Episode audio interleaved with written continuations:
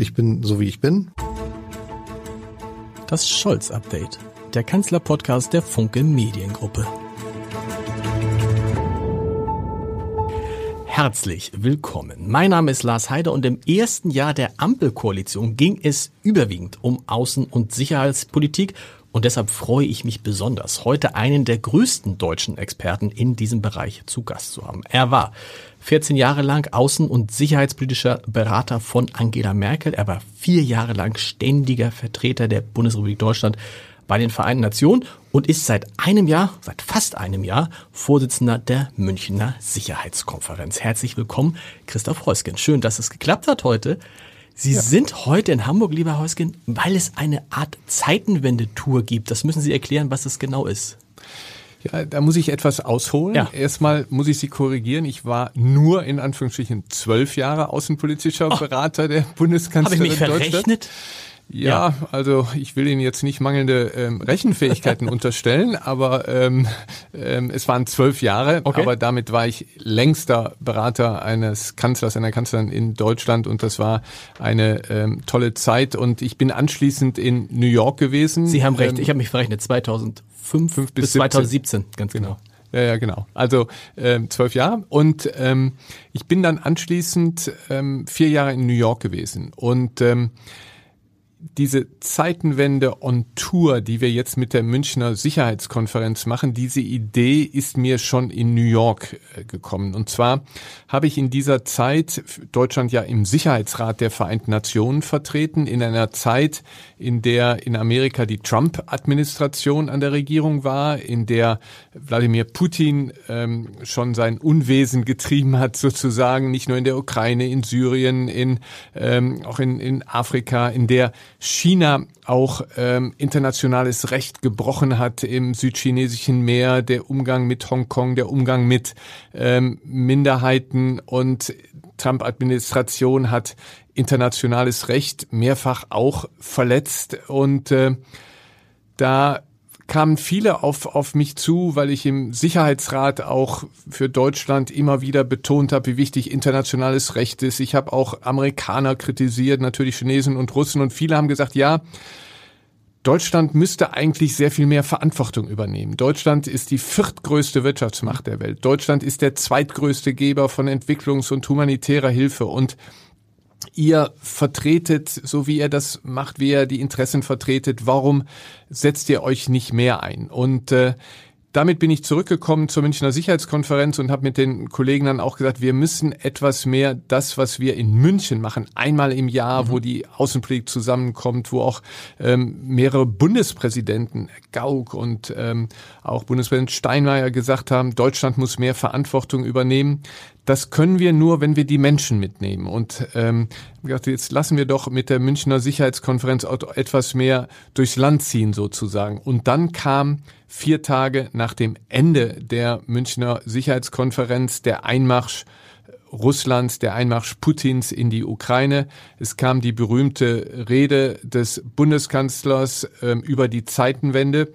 Und dann haben wir gesagt, so, es ist dringender als je und wir haben die Zeitenwende on Tour gestartet. Mhm. Wir sind jetzt in Hamburg, wir waren schon in Stuttgart, äh, wir waren in Wiesbaden, wir waren in Frankfurt, wir waren in Neuss, wir waren im Fucht im Wald. Wir werden weiter durch alle ähm, Bundesländer auch ziehen, um in einer Diskussion mit den Bürgern, nicht nur in den Kreisen, mit denen man immer ist, mit denen man bei der Münchner Sicherheitskonferenz, um mit äh, einer breiteren Anzahl von, von Menschen zu sprechen über Außenpolitik, was sind die Zusammenhänge ähm, und welche Verantwortung kommt auf Deutschland zu. Und hier sind wir heute in Hamburg. Wir waren heute in einem Gymnasium, einem wunderbaren Gymnasium, sehr integriert.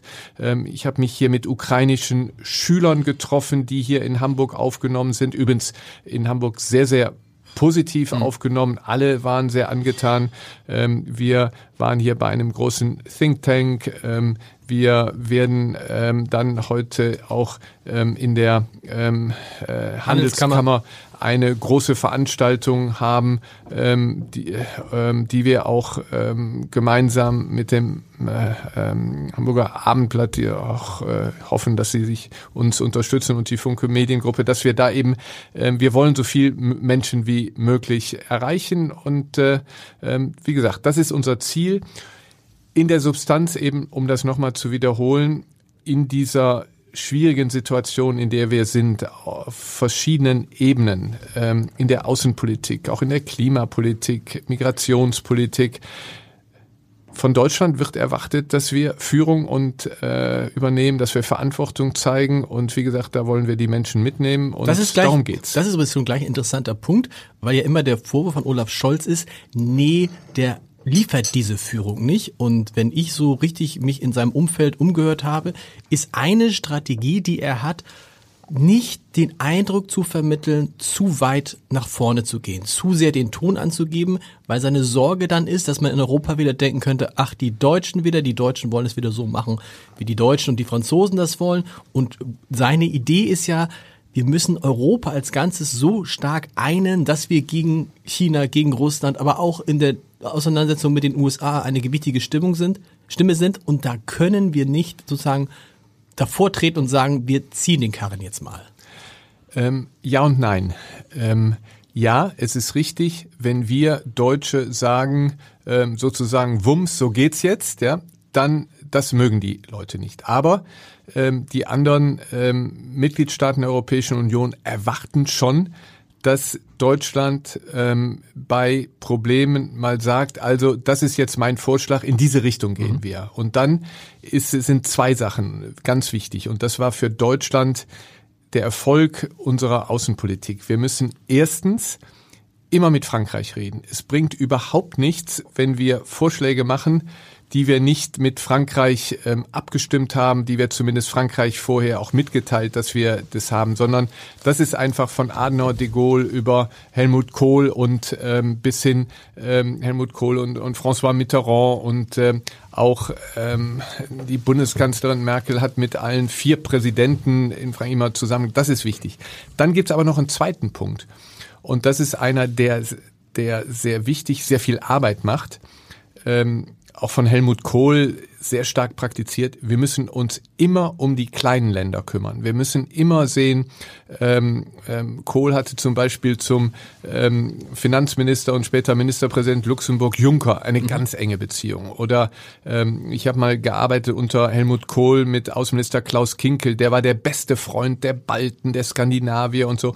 Und das ist ganz wichtig, dass wir auf der einen Seite mit Frankreich, auf der anderen Seite aber immer mit den kleinen Staaten zusammenarbeiten aber wir müssen auch mit den Ideen kommen und sagen, so und so geht's voran. Das müssen wir praktizieren. Ich glaube, Haken hinter beim zweiten Punkt, da kann man Olaf Scholz keine Vorwürfe machen. Da ist er relativ aktiv. Beim ersten Punkt hatte ich vor drei, vier Wochen einen Anruf einer Kollegin vom äh, Le Figaro, die dann wissen wollte, was ist denn da in Deutschland los? Was ist mit den deutsch-französischen Beziehungen passiert? Seht ihr das ähnlich kritisch wie wir? In Frankreich gab es wohl schon ein gewisses Unbillen über die Art und Weise, wie Olaf Scholz aufgetreten ist. Wie haben Sie das gesehen?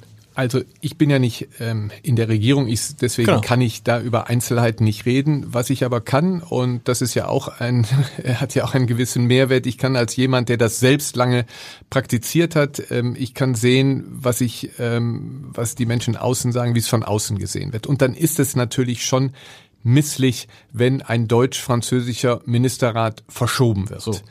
Ähm, ich muss sagen, das haben die uns richtig übel genommen. Ja, und das ist ein bisschen, wie gesagt, ich kenne die Hintergründe, ein bisschen ein handwerklicher Fehler. Mhm. Ähm, man macht am besten bei sowas, dann sagt man, guckt man mal äh, mit dem Elysée, wann passt's und dann weiß man ähm, so, ich brauche aber für ein Ministerrat die und die Minister, denn das äh, Ministerrat heißt ja, es muss nicht das ganze Kabinett, aber schon mit Frankreich ist schon die Hälfte ist schon mindestens gut. Dann sehe ich, habe ich die ab und dann äh, stimme ich einen Termin überein und ähm, dann gebe ich, wir haben das übrigens in der Regierung ähm, Merkel immer relativ spät gemacht, dann geben wir den Termin raus. Aber dass ein Termin abgesagt wird und dann hieß es noch irgendwie, ja, aber da wären Schulferien und die Minister müssen mit Kindern in Ferien gehen. Also ähm, ich weiß nicht, was dran war. Es ist ja sehr viel Perzeption und das mhm. war nicht gut. Und dann kam noch eine zweite Sache, das ist natürlich für Hamburg, ähm, war das was Besonderes wegen des Hafens, aber diese berühmte Reise nach China. Mhm.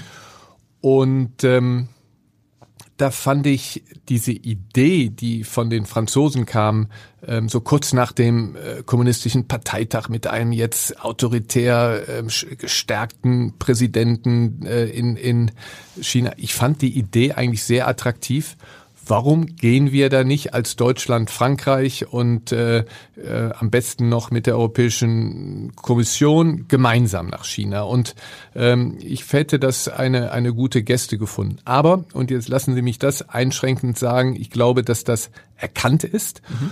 Und ähm, vor wenigen Wochen war Bundeskanzler Scholz äh, in Paris, hat sich lange mit Macron getroffen und was ich gelesen habe über die Einsetzung von Arbeitsgruppen zu bestimmten kritischen Themen, zeigt mir, dass das vielleicht jetzt verstanden ist und dass wir jetzt in die richtige, richtige Richtung gehen. Weil das Lustige ist ja, wenn man überlegt, Mensch, könnte Olaf Scholz, was, das war die Frage von der Kollegin vom Le Figaro, könnte Olaf Scholz etwas gegen Frankreich haben? Olaf Scholz war in der Ära Angela Merkel der Generalbevollmächtigte der Bundesregierung für Frankreich. Ja, ähm, oder ist das nur so ein, so ein Posten nee, gewesen, also den ich es auch das gab? ist das ist ein Posten, der rotiert, ja. ja. Also es geht zwischen den Ministerpräsidenten äh, der Länder und äh, das war der alphabetischer Zufall. Aber, aber, er, aber er, hat es, er hat es gemacht und er hat immer hier in Hamburg betont, ich habe es gern gemacht und ich weiß, dass Frankreich das Wichtigste ist. Ich weiß, als er zum Kanzler gewählt wurde und äh, wir dann äh, fragten, wie, wie bei Wolfgang Schmidt, dem heutigen Kanzleramtsminister, eng Vertrauter von Olaf Scholz, was ist denn eure Planung jetzt nach der Wahl? Hieß es, am 8. Dezember wird Olaf Scholz zum Kanzler gewählt und am 9. Dezember haben wir schon den Termin bei Emmanuel Macron. Das war eindeutig, da gab's nix.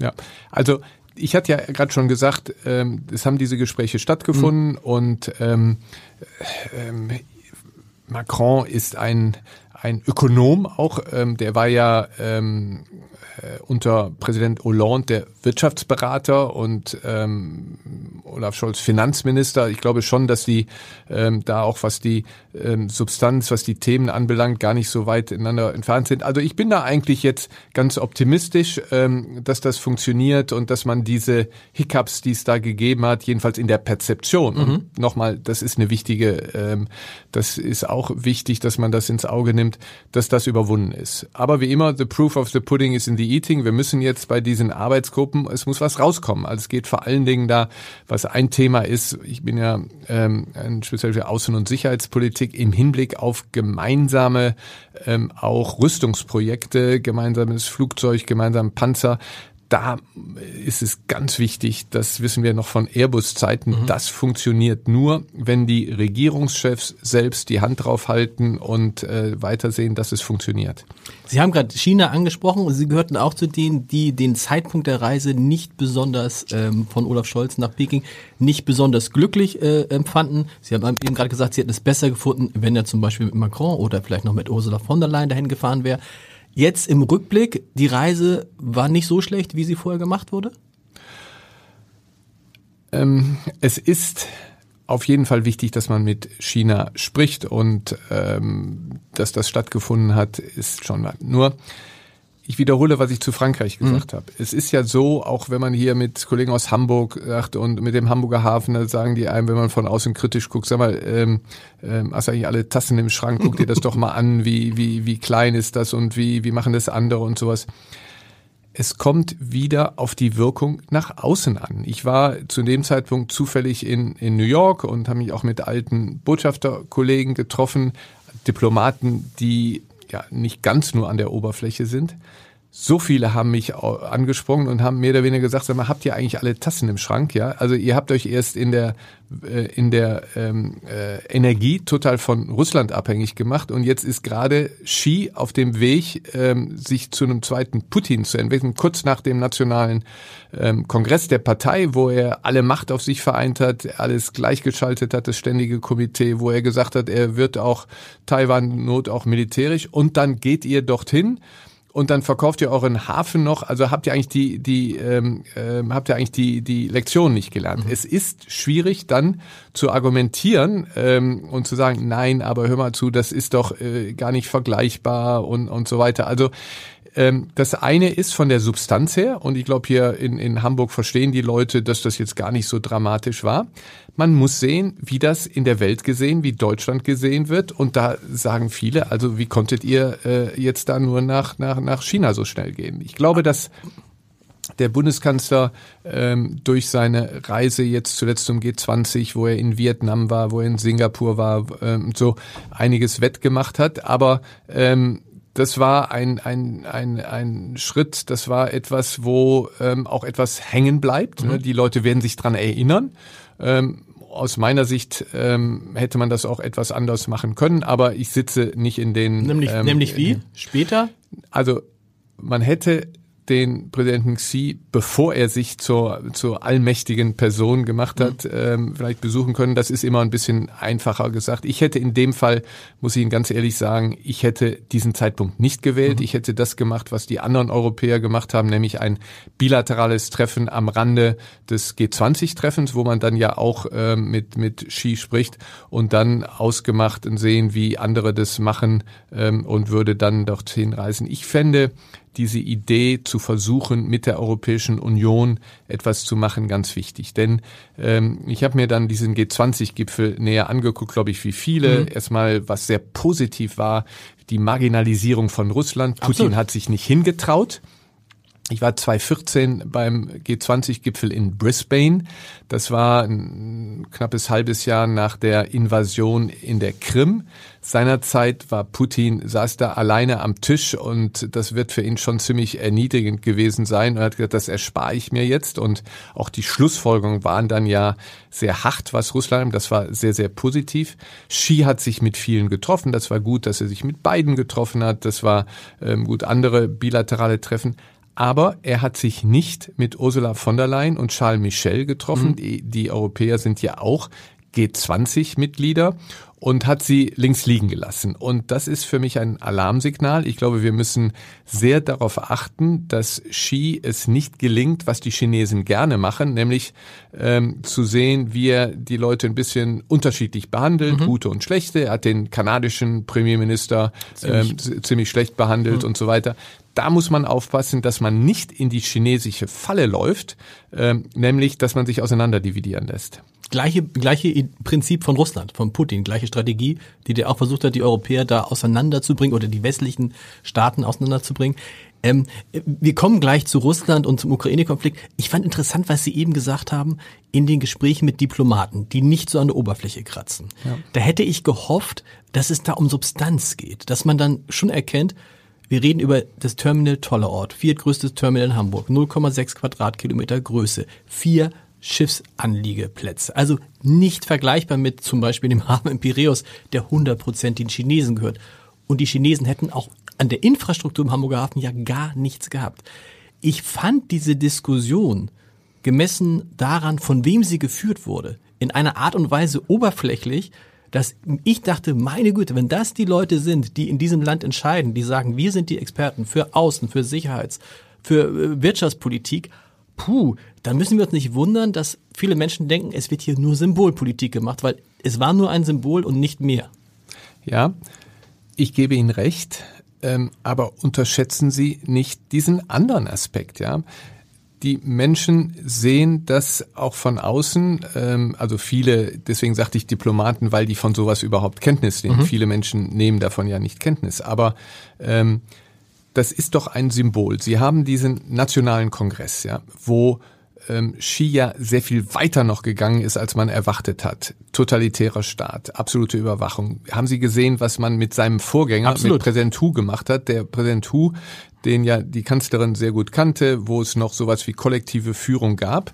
Und ähm, der ist ja dann rausgeführt worden, jedenfalls nach meiner Interpretation, weil er bekannt war dafür, dass er ein Anhänger der kollektiven Führung hm. war. Und als da die Listen, das waren ja, lagen da ja Papiere auf dem Tisch, das waren die Listen der Zusammen des Ständigen Ausschuss Politbüros und da hat er, war er irritiert durch. So, diese absolute Macht. Und dann ähm, dieses ähm, Ankündigung Taiwan mit militärischen Mitteln. Und dann etwas später, wenig kurz danach, erster Besucher Scholz, der sagt, ich verkaufe einen Teil äh, des, des, des Hamburger Hafens. Da sagen sich die Leute, ähm, ihr macht euch jetzt wieder in dem Sinne abhängig. Die mhm. sagen dann wie und und ich weiß, sie kennen die Zahlen besser ähm, des Hamburger Hafens, aber es ist ja nicht nur dieses Costco, sondern insgesamt wie viele 30 wie viele, 30 30 Prozent des Umsatzes genau. im Hamburger Hafen wird mit China gemacht. So. Also die Abhängigkeit und ist ob die nun am toller Ort beteiligt ja. sind, ist riesengroß. Ja. Ohne China wäre ja. dieser Hafen ganz schön, hätte ganz schön Schwierigkeiten. Und damit ganz Deutschland im Zweifel. So, was, wissen Sie, die Gefahr, die wir haben, ja. Gucken Sie mal italienische Häfen zum Beispiel unter dieser Regierung, die, die weigern sich, das den mhm. Chinesen zu kaufen, weil es besteht eine Gefahr, dass sie sich, wenn sie da nicht diversifizieren, wenn sie nicht sehen, dass sie sich da abhängig machen. Denn es kann ihnen Folgendes passieren. Ja? Das passiert afrikanischen Staaten regelmäßig. Die sagen, wenn sie sich nicht ordentlich verhalten, wenn sie bei der UNO nicht so abstimmen, wie wir wollen, dann werden wir von heute auf morgen unsere ähm, unsere Hilfe, unsere Projekte äh, einfordern. Und ich habe schon gesehen, wie in, in, in, bei den Vereinten Nationen ähm, ähm, hier die afrikanischen Botschafter abberufen worden sind. Es hat doch hier auch schon dann ähm, dazu geführt, dass die Unternehmen, wo Costco jetzt einsteigt, als es darum ging, nein, das machen wir nicht, hat es hier Demonstrationen Hamburger Arbeiter gegeben, mhm. ja, die gesagt haben, nein, wir wollen jetzt, äh, dass China hier reinkommt. Sie müssen das umgekehrt sehen. Welches Machtmittel haben die Chinesen, wenn wir jetzt sagen bei der UNO, also wir machen hier eine Resolution, äh, wo wir die Uiguren verurteilen und dann sagen die, pass mal auf, ähm, wollt ihr weiter, dass wir hier äh, in Hamburg eure Container anlanden oder ähm, und dann faltet euch mal, ja. Ich will das jetzt nicht ähm, so, dann, dass, dass sowas irgendwie in, in äh, passieren kann in absehbarer Zeit wir müssen einfach aufhören. Wir müssen diversifizieren, diversifizieren, diversifizieren. Deswegen habe ich ja gesagt, es war so großartig, dass sich der Bundeskanzler die Zeit genommen hat, nach Singapur zu mhm. reisen, nach Vietnam zu reisen. Dieses Signal, ein Teil, ein kleiner Teil des Hamburger Hafens zu verkaufen, ich bestehe darauf, ist ein falsches Signal, geopolitisch gewesen. Das ist interessant, dass Sie das sagen, weil wir hatten ja die Erfahrung in der, in der Phase, auch in der Angela Merkel Kanzlerin war, mit der Abhängigkeit durch Russland, die ja immens größer war als die Abhängigkeit durch China aktuell. Und ich erinnere ein Bild, äh, Donald Trump sprach vor der UN-Vollversammlung, Heiko Maas war da, Sie saßen neben Heiko Maas. Ähm, Donald Trump warnte und sagte, Deutschland sinngemäß muss aufpassen, dass es sich nicht in russische Abhängigkeit gibt wegen, des, wegen der Energien. Äh, Sie gucken relativ normal und Heiko Maas grinste und schüttelte den Kopf so nach dem Motto, was erzählt der Trottel da? Macht Sie das, diese Erfahrung, ist es das, was Sie jetzt so vorsichtig werden, dass Sie sagen, Mensch, wir sind damals, haben wir das alles nicht ernst genommen. Ich weiß, Sie gehörten zu denen, die immer schon gesagt haben, wir müssen ein bisschen aufpassen, aber Sie haben sich offensichtlich nicht damit durchgesetzt damals.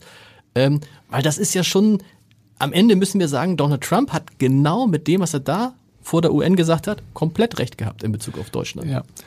Zwei Punkte dazu. Erstens zu Trump. Trump hat überhaupt nicht Sorge um deutsche Abhängigkeit Natürlich gemacht. Nicht. Trump war interessiert, ähm, LNG-Gas nach Deutschland zu verkaufen. Und ich weiß, dass ich war nicht mehr ja im Kanzleramt mhm. und ich weiß, dass das Kanzleramt ja auch von sich aus auch gesagt hat, ja, ähm, wir sind ja bereit, wenn es Investoren gibt und so LNG-Terminals zu bauen und so weiter. Also ähm, diese Bemerkung Trumps war nicht Sorge deutscher Abhängigkeit, sondern es war wirtschaftliches Interesse. Aber grundsätzlich ähm, haben Sie recht. Ähm, und ähm, im Nachhinein war das natürlich ein Fehler, dass wir das gemacht haben. Man kann es erklären. Sie müssen sich zurück äh, äh, an die Zeit 2015, als wir, ich weiß nicht, ob wir, wie wir Zeit haben, darüber zu sprechen, mhm. aber wir haben ja, wir haben Zeit. Wir haben 2015 es war kurz nach Fukushima. Ähm, wir haben gesagt, wir gehen früher aus Nuklearenergie raus. Wir wollten mehr grüne Energie machen. Sie wissen selbst, wie das ist mit grüner Energie. Ist zwar großartig und wir haben hier gerade im Norden genug Wind und Windanlagen, aber das klappt schon nicht äh, mit den Leitungen nach mhm. Süddeutschland. Das klappt dann nicht unten, wenn Sie irgendwo in Bayern oder Baden-Württemberg in Sichtweite eines Dorfes, eines Ortes ein Windrad bauen wollen. Das geht nicht. Also wir hängen hinterher. Kohle kommt nicht in Frage, ähm, weil CO2-Ausstoß, nuklear, wie gesagt, ist nicht. Also bleibt als Übergangstechnologie Gas. Und wo kommt das billigste Gas her? Aus ähm, China. Und seinerzeit war 2015 die Situation ganz klar so, ähm, der SPD-Vorsitzende und Wirtschaftsminister Gabriel hat ähm, ganz in diese Richtung äh, gekämpft. Das Auswärtige Amt unter Außenminister Steinmeier hat da nicht gebremst. Die deutsche Wirtschaft wollte das. Ähm, CDU-Ministerpräsident Mecklenburg-Vorpommern ähm, wollte das. Und ähm, dann hat die Kanzlerin, die da ähm, äh, dazwischen saß sozusagen, hat das dann nach Brüssel gegeben, hat gesagt, also wenn die Europäische Union, wenn die Europäische Kommission sagt, das ist ähm, äh, nicht mit europäischem Recht vereinbar, Wettbewerbsrecht oder Unbundling und so weiter, dann kommt es nicht. Aber die Europäische Kommission hat dann gesagt, das kommt, äh, das ist okay und dann ähm, ist es dann gebaut worden. Wie, es ist ja bis heute kein bisschen Gas dadurch gekommen. Also mhm. diese Abhängigkeit war nicht. Aber es war wiederum, da, äh, ich habe ja eben selbst das Argument mit Costco gebracht, also es war das Symbol. Und ähm, das war, das war ähm, natürlich das ähm, falsch auch im Nachhinein. Letztes Argument noch.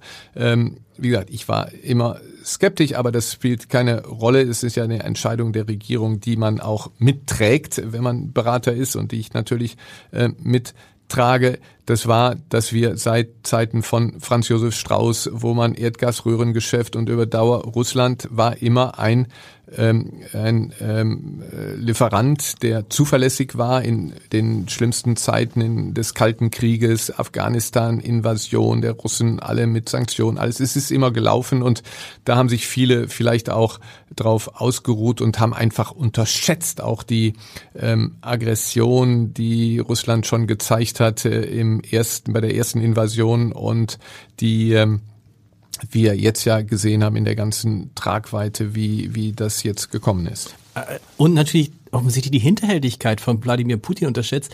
Sie kannten diese Hinterhältigkeit, äh, die Bundeskanzlerin kannte sie auch. Sie haben mal die Geschichte erzählt, glaube ich, von einem der, ihr war es das erste Treffen von Angela Merkel und Wladimir Putin, wo sie dann mit ihren Kollegen im Kreml gesprochen haben, äh, worauf müssen die achten. Und sie haben dann einen Nebensatz fallen lassen, dass die Kanzlerin weil sie da mal einen Vorfall hatte, Angst vor Hunden hat. Und jetzt denken alle an die Geschichte mit dem großen Hund, nee, nee, sie verbessern mich gleich, wenn ich das falsch in Erinnerung habe. Aber beim ersten Treffen legte Wladimir Putin einen Plastikhund auf den, auf den, auf den Platz von Angela Merkel. Und wenn ich mir das gerade vorstelle, denke ich, boah, wie manche würden sagen, hat der besonderen Sinn für Humor, das ist das eine, aber denkt man doch, was ist denn das für ein Typ, der weiß, die hat Angst und dann versuchte sie damit, in Hamburg würde man sagen, zu veräppeln. Ja, das war ja der erste Teil. Ne? Genau. Und ähm, der zweite Teil war ja dann der, ähm, ich hatte das in der Tat meinem Kollegen gesagt, bitte keinen Hund und so mhm. weiter. Er gesagt, ja, okay, und, und dann war der Plüschhund da. Und dann hatte ich gesagt, okay, die haben es verstanden. Und dann mhm. war er ja, das war glaube ich ein Jahr später, ist die Kanzlerin eingeladen worden von ihm nach Sochi mhm. ähm, in seinen Sommer, in seine Sommerresidenz und ähm, Kanzlerin kam an, ich erinnere mich da sehr gut, dann kam an und es war nicht Putin, die ihm, äh, der sie da begrüßt hat, sondern Protokollchef hat gesagt, so bitte geht schon mal hier in den Raum, Putin kommt gleich. Mhm. Die Kanzlerin geht in den Raum, links große Meute von Journalisten fürs Foto, sie geht rein, da sitzt dick und fett äh, Putins Hund, ja. Das ist die Denke eines KGBlers, ja? ja, der weiß, wie will ich, kann ich Menschen einschüchtern und der hat bestimmt irgendwo versteckte Kamera gesessen, guckt mal, wie reagiert sie. Kanzlerin, absolut cool, hat sich die Sache angeguckt, ähm, hat dem Hund gesagt, er soll sich doch jetzt bitte mal um die Journalisten kümmern und nicht um sie. Und äh, so und dann Putin kam rein und sagte, ja, ähm, Angela, ähm, ja, aber weißt du, der Hund, der tut nichts ja. und so ist doch kein Problem. Ne? Aber das ist ähm, die Denke eines KGB-Offiziers. Also man konnte da schon sehen, wes Geistes Kind er ist. Ja. Will ich damit, will ich damit sagen. Ja. Wenn Sie heute gucken auf den Krieg, ähm, wie er sich entwickelt hat, in welchem Stadium sind wir da? Kann man das seriös überhaupt sagen? Es ist schwer zu sehen. Ähm, wir können diesen Krieg nicht, dürfen ihn nicht isoliert sehen von dem ersten Krieg. Ähm, nach, bei dem ersten Krieg 2014, Krim-Besetzung, mhm. 2015, Besetzung Donbass. Seinerzeit hatte ja die Bundeskanzlerin zusammen mit Präsident äh, Hollande im sogenannten Normandie-Format mit Poroschenko, dem ukrainischen Präsidenten Putin, in langen Verhandlungen ähm, hat, ähm, sind die vier Jahre, die Kanzlerin war seinerzeit wirklich auch die, die, diejenige, die da auch, auch mit ähm, äh, die einzigen, die einzelnen ähm, Paragraphen dieses Abkommens auch formuliert hat und so. Es ist ja gelungen, diesen ersten Einmarsch dann zu stoppen, das Ganze in eine auf eine Verhandlungsschiene zu bringen. Und ich bin dann als Berater x-mal in Minsk auch gewesen, um zu verhandeln. Wir sind da in der Substanz nicht wirklich weitergekommen, aber wir hatten einen, einen Waffenstillstand, den man nicht ganz so nennen kann. Aber jedenfalls die Fronten haben sich nicht verändert. Es gab eine gewisse Stabilisierung. Und da seinerzeit haben wir alles gemacht, um uns drum zu kümmern. Und, und jetzt Putin gesagt, ist mir Schnutzpiep egal, ich halte mich nicht mehr daran und es hat eine neue Invasion gestartet, die wir alle gesehen haben. Sie müssen verstehen, dass jetzt ein, weil wir alle sagen, es muss so schnell ein Waffenstillstand und alles, so ein Abkommen.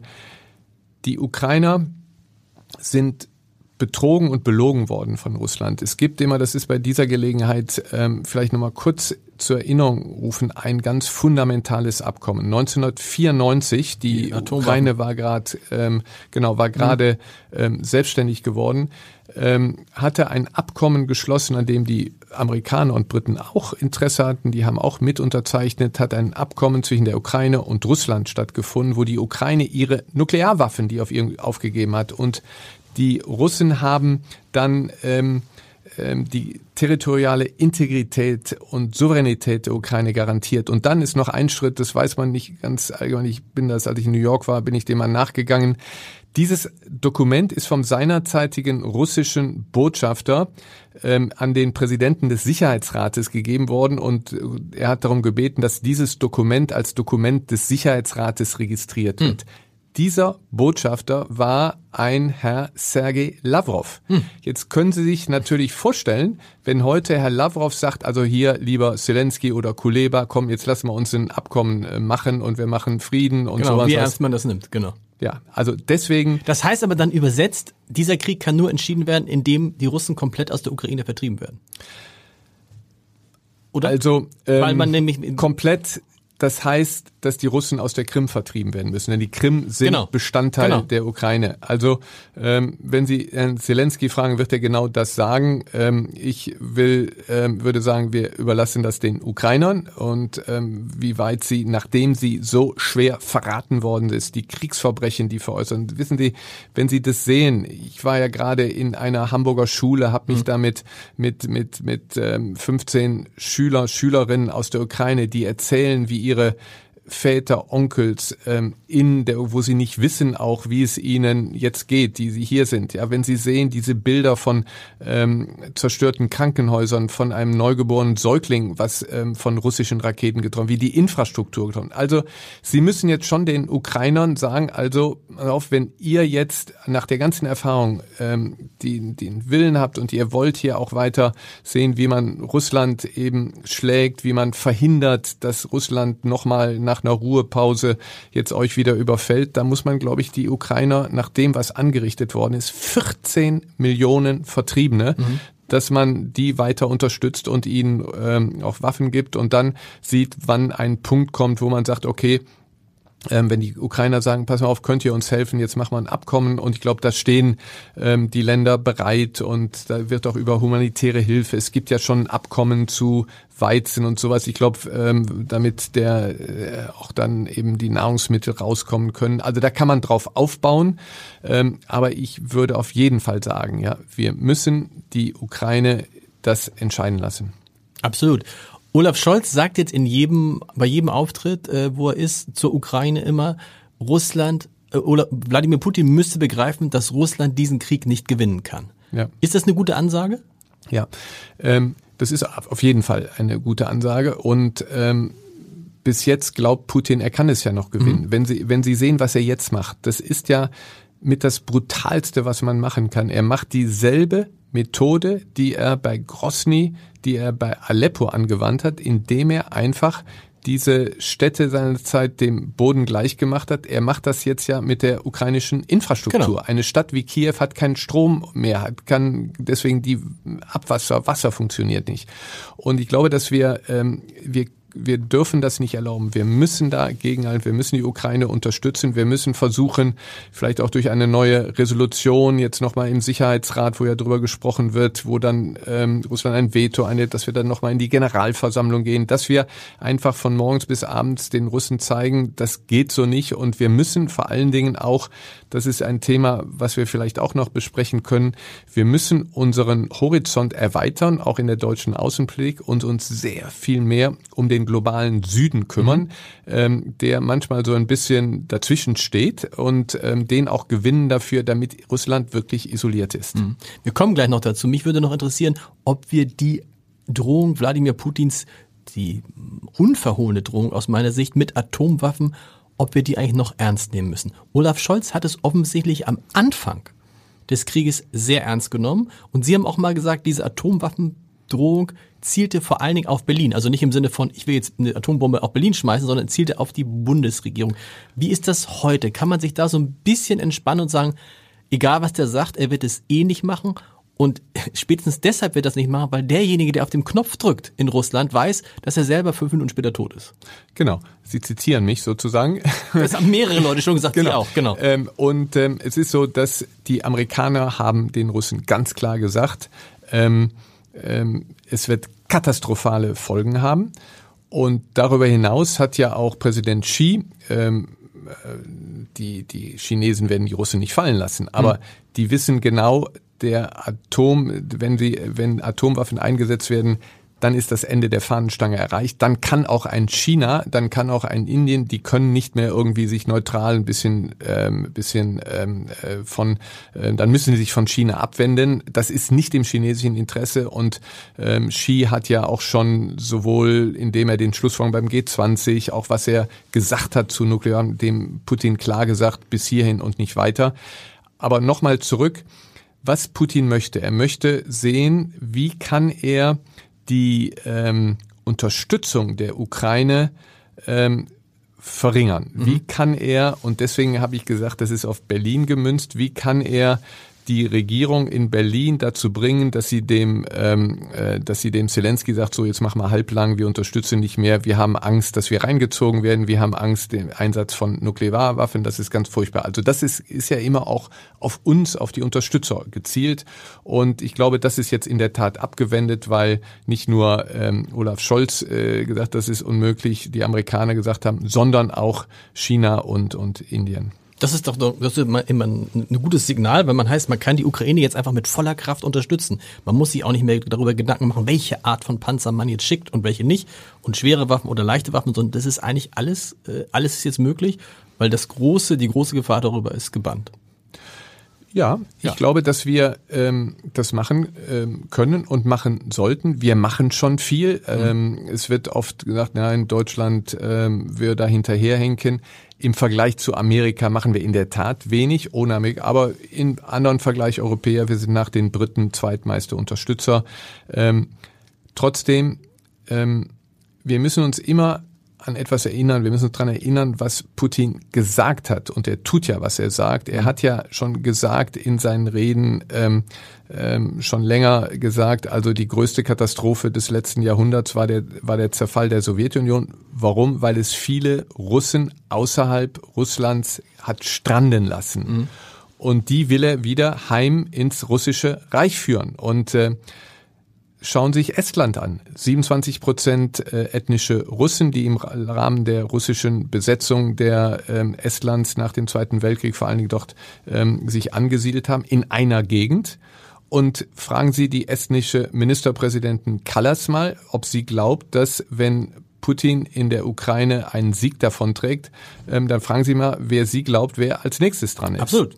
So. Und deswegen verteidigen wir mit der Lieferung an die Ukraine unsere Freiheit, weil wir sind über Artikel 5 des NATO-Vertrages dran, wenn Putin Estland angreift. Und deswegen ist es so wichtig, dass wir, wenn jetzt gesagt wird, ja, aber wir brauchen das zur eigenen Verteidigung, unsere, unsere Freiheit wird in der Ukraine verteidigt. Und deswegen habe ich ja, haben viele, das Europäische Parlament und ähm, Thinktanks haben ja gesagt, ähm, der Bundesregierung, jetzt gebt euch einen Ruck, ähm, setzt euch mit den Ländern, die den Leopard-Panzer im Einsatz haben, zusammen, guckt, wie ihr gemeinsam ausbildet, liefert und Ersatzteile liefert. Das dauert, das kostet und so weiter. Aber mit diesen Schützenpanzern können die Ukrainer bei der Eroberung der Gebiete, äh, die ihnen gehören, ähm, sehr viel sicherer vorgehen, auch schneller vorgehen, als sie es bisher getan haben. Und schauen Sie sich bitte an, was in den Gebieten, die Russland jetzt besetzt hat, die freigekommen, was dort für Kriegsverbrechen. Absolut. Es gibt Foltergefängnisse in Cherson, die gehören. Und ich finde, da haben wir doch auch eine moralische Pflicht, wenn wir das können und dass wir es zumindest versuchen. Und diese, ich bin dagegen, dass man ihnen Flugzeuge oder sowas und, und darüber hinaus und ähm, wir sollten die äh, Ukrainer, und das machen sie auch nicht, nicht ermuntern, obwohl sie es völkerrechtlich könnten, mhm. äh, militärische Ziele in Russland anzugreifen. Das machen sie auch nicht. Und ich finde, da sollten wir auch ein Vertrauen in die Ukraine haben, dass sie so etwas nicht, äh, nicht missbrauchen. Ähm, wir sprechen nochmal kurz über den globalen Süden. Sie haben das angesprochen. Auch deshalb interessant, weil ja Olaf Scholz auf der Weltklimakonferenz war und da Zusagen gemacht hat an den globalen Süden, wo viele gesagt haben, das reicht nicht aus. Was Sie aber meinen, ist eine strategische äh, Frage. Ne? Die strategische Frage ist, überlässt man zum Beispiel größere Teile Afrikas vor allen Dingen dem Einfluss der Russen und der Chinesen. Und wenn man das nämlich tut, wenn man also das chinesische Geld und das russische Geld äh, da äh, walten lässt, dann heißt natürlich auch, dass damit auch die Werte transportiert werden. Also in Anführungsstrichen die Werte, gegen die wir eigentlich gerade kämpfen. Ja. Lass nämlich da auch wieder meine Erfahrung aus den Vereinten Nationen mhm. erleben. Da haben Sie ja jeden Tag im Sicherheitsrat in der Generalversammlung sind Sie mit Kollegen aus der ganzen Welt. Und ähm, obwohl ich ja schon einige Jahre im internationalen Geschäft war, ich war schockiert. Ich war schockiert, wie ich erlebt habe in der Generalversammlung, wie afrikanische Botschafter chinesische Sprechzettel vorgelesen mhm. haben. Ich habe es erlebt, wie ein afrikanischer Botschafter, der zu einem gewissen Thema, politisch gar nicht so wahnsinnig relevant, eine antichinesische oder gegen chinesische Interessen ähm, ähm, gerichtete Erklärung vorgelesen hat und eine Woche später war dieser Botschafter abberufen, weil der Präsident Xi bei dem Regierungschef angerufen hat und gesagt hat, pass auf, ähm, da hat jemand hier gegen mich und so ähm, gegen chinesische Interessen vorgegangen. Wenn du den nicht abberufst, dann stoppe ich jetzt hier meine die Finanzierung irgendeines Projekts und dann kriegst du das und das nicht, ja. Wir machen uns keine Vorstellung, wie weit China vorgedrungen ist äh, bei äh, durch wirtschaftliche Aktivitäten und eine direkte Konditionierung mhm. dieser auf politisches Wohl, Wohlbehalten. Und da komme ich jetzt zurück auf die meine Zeit auch im Sicherheitsrat, wo mir viele gesagt haben, ihr Deutschen, mit euch wollen wir gerne äh, zusammenarbeiten. Ihr habt da einen den richtigen Ansatzpunkt und ähm, wir sehen, dass es euch auch um Prinzipien geht, ums internationale Recht geht und warum engagiert ihr euch nicht mehr? Und dann war ich auch mit dem Sicherheitsrat in einigen Ländern, im Südsudan zum Beispiel. Und, und dann haben wir eine Vertretung, ist ein sehr idealistischer Botschafter. Auf der anderen Seite ist eine chinesische Vertretung, da sind 100 Leute drin. Ja, mhm. können Sie sich vorstellen, mhm. wo die Aufträge hingehen. Ja, und wir müssen uns sehr viel intensiver, nicht mehr nur punktuell, sondern systematisch intensiv um Afrika kümmern. Wir müssen unsere Botschaften aufstocken. Ja, unter Hans-Dietrich Genscher, unter dem ich groß geworden bin, Sie erinnern sich vielleicht mhm. noch, deutscher Außenminister. Hallo, ich habe bei Hans-Dietrich Genscher in Bonn im Garten gesessen gesessen mit Hans-Dietrich Genscher. Sehen so. Sie. Und Hans da war allerdings schon aus, da war aus dem, aus dem Amt schon raus. Ja, ja. und Hans-Dietrich Genscher, unter dem war ein Drittel der Beamten des Auswärtigen im Inland, zwei Drittel im Ausland. Heute mhm. sind mehr im Inland als im Ausland. Es gibt ähm, in den Verteidigungen überall, es gibt Stäbe rundum und Sondereinheiten und immer mehr Staatsseher und allem. Und wir beschäftigen uns miteinander und es gibt immer mehr Parlamentarier und hunderte von parlamentarischen Antworten. Wir beschäftigen uns nur noch mit uns selbst. Mhm und vergessen darum die eigentliche Tätigkeit, dass wir im Ausland aktiv sind. Wir haben ein ähm, Ministerium für wirtschaftliche Zusammenarbeit, ich habe ja eben gesagt, zweitgrößter Geber von Entwicklung, die machen super Arbeit. Aber dass man jetzt mal sagt, ähm, wir machen das gemeinsam, wir machen ein gemeinsames deutsches Haus, dann nehmen wir möglichst noch die Auslandshandelskammer rein, dann nehmen wir noch rein, ähm, gucken wir, wie wir vielleicht noch deutsche ähm, Fonds, Investmentfonds bekommt denn nur so können sie in den Entwicklungsländern gegen China vorgehen. Wir schaffen, wir werden es ja nie schaffen. Die Bundesregierung wird ja nie sagen, so, wir bauen jetzt dem Präsidenten einen neuen Palast. Ja, machen wir ja nicht. Mhm. Äh, zu Recht nicht. Wir können auch mit Entwicklung dann keine große Infrastrukturprojekte machen. Was wir aber machen können, ist, indem wir sehen, politisch, wo ist ein Land, wo ist halbwegs gute Regierungsführung, wo können, kann man investieren, dass Unternehmer dann auch sagen, okay, hier bin ich relativ zuverlässig, dass es dort, ähm, dass wir dort auch, wenn wir, ähm, dass wir nicht nationalisiert werden, verstaatlicht werden. Dann muss man gucken, dass über die Entwicklungspolitik dann Machbarkeitsstudien oder was ist möglich an Infrastrukturprojekten oder wo kann man irgendwas hinbauen. Dann guckt man, ähm, ob man dann die Unternehmen bekommt, die bereit sind, äh, da reinzugehen und vielleicht noch Investmentfonds, die sagen, okay, das ist interessant, da kriegen wir für unsere Anleger zwei, drei Prozent und so. Ein, ein kanadischer Kollege von mir, der ist in einem Ruhestand, ist der Chef eines kanadischen Pensionsfonds von 300 Milliarden Dollar, mhm. ja. Der sagt, ich bin sofort bereit, da unten reinzugehen. Ihr müsst mir nur Projekte zeigen, wo meine äh, An, äh, Anleger diese. So, diese verschiedenen Instrumente müssen wir sehr viel stärker zusammenführen. Wir arbeiten noch ähm, zu getrennt. Das wäre ein schönes Schlusswort, aber eine letzte Frage muss ich Ihnen noch stellen, weil Sie sie auch beantworten können. Sie kennen Angela Merkel sehr gut. Olaf Scholz ist angetreten, um den Politikstil von Angela Merkel fortzusetzen. Meine These ist, er hat die Wahl gewonnen, weil er so eine Art männliche Merkel war, hat er auch von sich selber gesagt. Wenn Sie das jetzt vergleichen, so ein Jahr Olaf Scholz, ist das, ist er so ähnlich geblieben wie Angela Merkel im Amt? Ich äh, kann ähm, Olaf Scholz nicht beurteilen, okay. weil ich ähm, nicht mit ihm zusammengearbeitet. Ich kenne ihn nicht, also ich kann es nicht sagen. Ähm, ich glaube, was ganz wichtig ist, ähm, ähm, ich glaube, dass Olaf Scholz von der Anlage ähnlich, also von außen betrachtet. Ich glaube, es ist jemand, der ähm, ähm, sich sehr gut informiert. Ich glaube, dass jemand, der sehr belesen ist, der die Hintergründe kennt, ähm, was ich nicht weiß, ist, ob er diese Fähigkeit ähm, hat noch entwickelt hat, die Angela Merkel hat, indem sie ähm, sie kam mir oft so ein bisschen, bisschen hart drüber, aber Angela Merkel war ich sage das jetzt mal, dass ich hoffe, sie hört das nicht. Sie war so eine noch deutsche Rheinländerin. Das mhm. heißt, sie hat, ja, schön, äh, ja. ich habe das immer erlebt, wenn sie war, wie sie da äh, wie ein Irrwisch von einem zum anderen mit jedem gesprochen, was ich ja zu Beginn habe, mit mit kleinen und mhm. großen gesprochen hat und sehen hat, wie können wir zusammenkommen und so, auch wenn so und das ist etwas, was ähm, von außen betrachtet ähm, so ein richtiger noch Deutscher ist nicht unbedingt eine rheinische Front. Ich will nicht sagen, dass Angela Merkel das, aber das war etwas ich habe das immer bewundert, wenn wir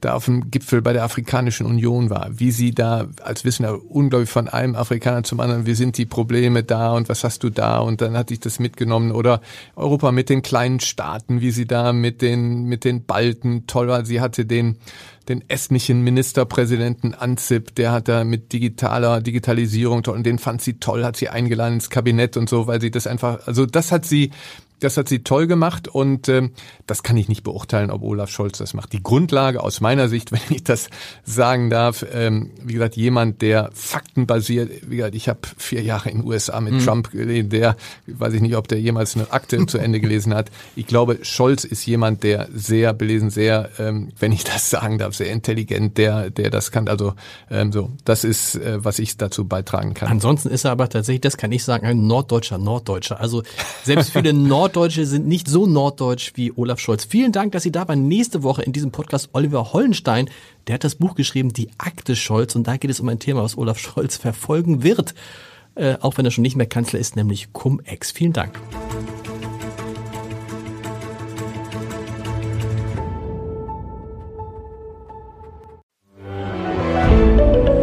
Ein Podcast von Funke.